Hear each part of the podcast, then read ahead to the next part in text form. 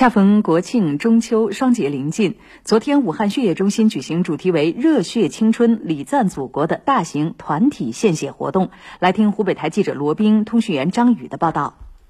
当天上午九点，在交通银行武汉金融服务中心三楼共享空间，一场关于无偿献血的公益论坛正在举行。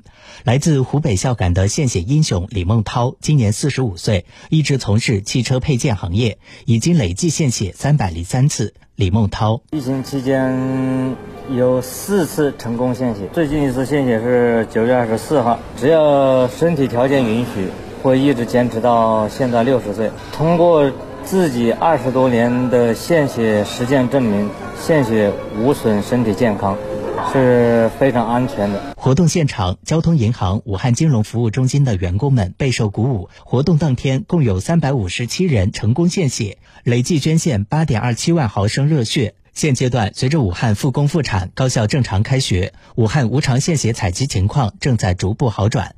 但是，由于临床需求较大，武汉用血仍存在一定缺口。